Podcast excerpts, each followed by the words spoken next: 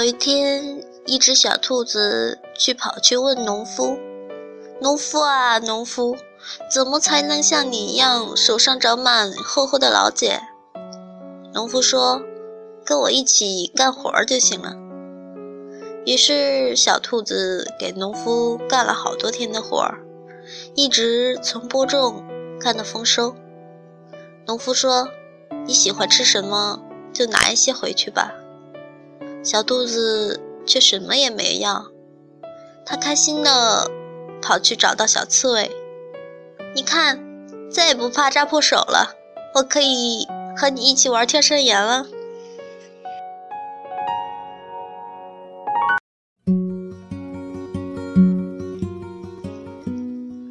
这里是荔枝 FM 五一七八八二，我是主播某猫，希望我的小故事能够继续温暖你，晚安。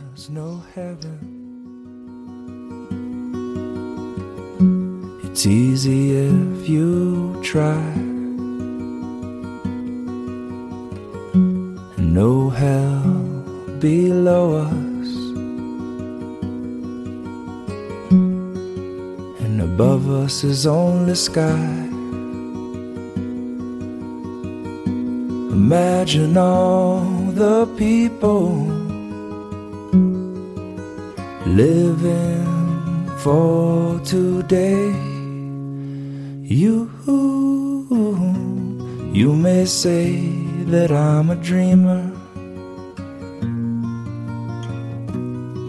But I'm not the only one. I hope someday you'll join us and the world will live as one.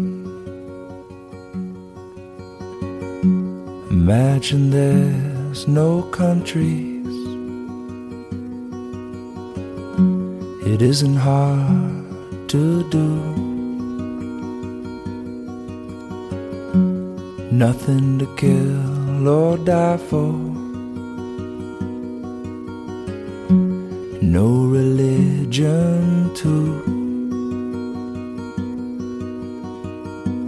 Imagine all the people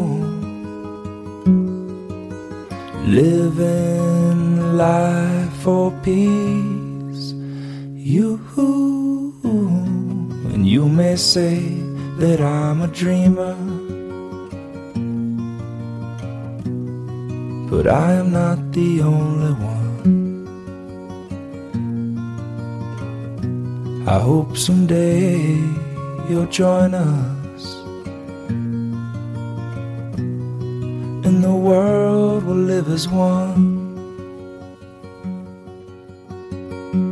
Imagine no possessions. I wonder if you can. no need for greed or hunger. A brotherhood of man. Imagine all the people sharing all the world. You and you may say that I'm a dreamer. But I'm not the only one.